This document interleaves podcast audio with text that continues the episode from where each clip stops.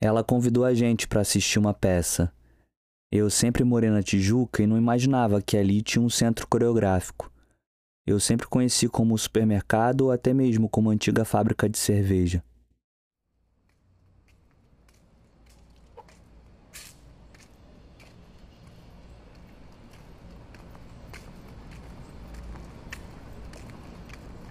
Combinamos de nos encontrar na portaria do meu prédio. Dali vamos caminhando e aproveitamos para botar o papo em dia.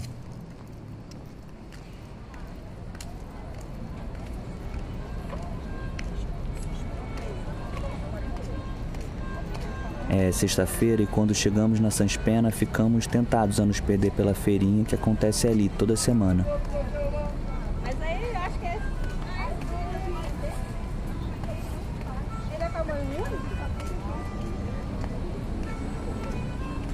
Mas entre uma barraca de artigos de couro e uma de bijuterias, você me pega pela mão e me lembra do nosso compromisso.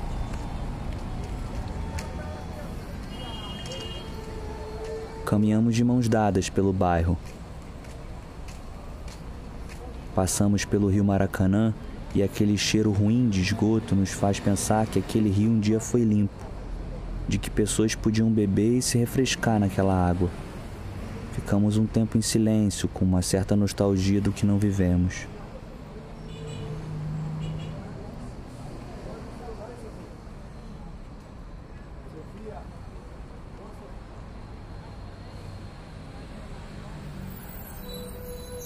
Você me indica que chegamos e me aponta a fachada do prédio com muitas janelas grandes. Comento que as salas devem ser igualmente grandes e bem iluminadas e você me conta das aulas, ensaios, oficinas, palestras e até apresentações que acontecem ali. A gente chega na bilheteria e compra os ingressos. Custa 15 pratas. É justo, né não? Falta um tempinho para começar e a gente decide matar esse tempo fumando um cigarro do lado de fora. Depois de alguns tragos, um grupo de adolescentes com uniforme de escola pública passa pela gente. Deve ser excursão para ver dança, tá ligada? Acompanhamos a entrada do grupo e eles e elas estão muito animados. Lembro do entusiasmo que eu ficava com o passeio do colégio. A primeira vez que eu fui no teatro ou no museu foi com a turma da escola. A gente ia fazendo mó festa no ônibus. Tinha um frenesi de sair do ambiente escolar. Será que eles vão gostar da peça? A gente apaga o cigarro e entra no centro coreográfico. Sobe o elevador e salta num hall espaçoso. No meio desse hall tem uma escada de ferro que sobe alguns andares. Eu tô ansioso para vê-la dançar, você não? Vamos para a fila que está formada e encontramos uns conhecidos e balamos um papo descontraído. Depois de alguns minutos, a porta da sala do teatro se abre e assim que entregamos os bilhetes e entramos na sala, a luz baixa, aquele ruído de ar-condicionado tudo isso já muda o nosso comportamento. Tudo ali tem um outro tempo, uma outra concentração, outros acordos. A dança que acontece ali é única. Aquele encontro é único. Todo aquele ambiente nos transmuta para uma outra presença.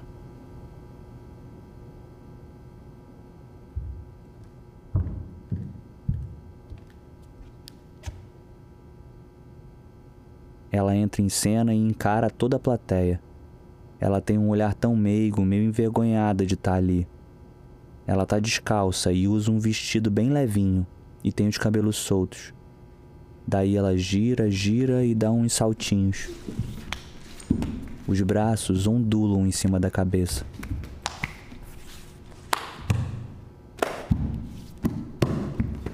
A dança fica cada vez mais intensa, num silêncio um silêncio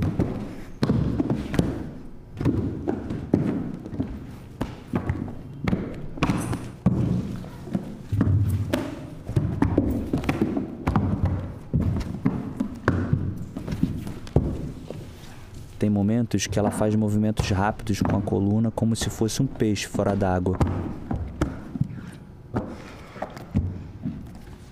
Noutra parte, ela se move de forma lenta e forte, como se fosse a lava escorrendo de um vulcão. A maneira como ela se move muda o tempo todo.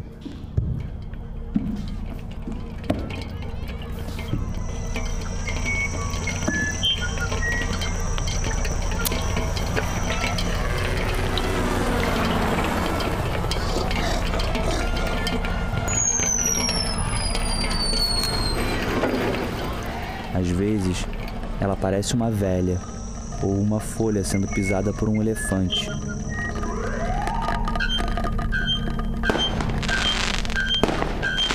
Uma fruta azeda, o ronco da cuíca. Uma criança perdida na praia, a comemoração de uma conquista, uma presa aquada, o salgado do mar. Uma ladeira íngreme no sol do meio-dia e às vezes o barulho do rio Maracanã.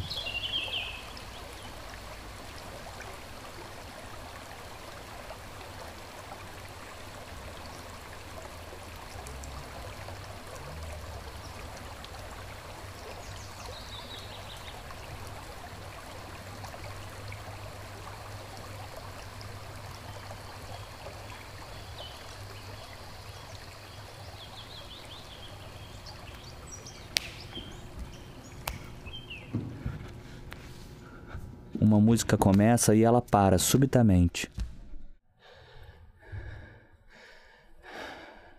A cara dela tá brilhando de suor e ela fica ali parada, impávida, durante toda a música.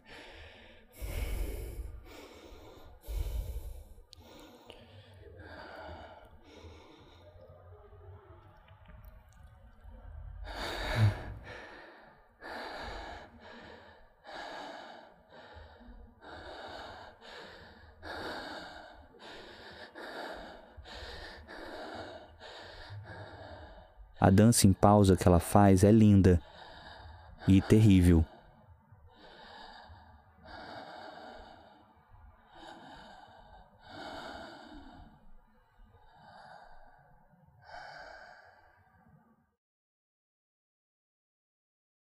Saímos do teatro satisfeitos, cheios de questões.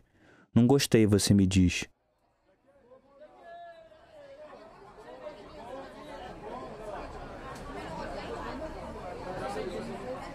Horas depois, estamos de pileque no boteco cantarolando a música dela.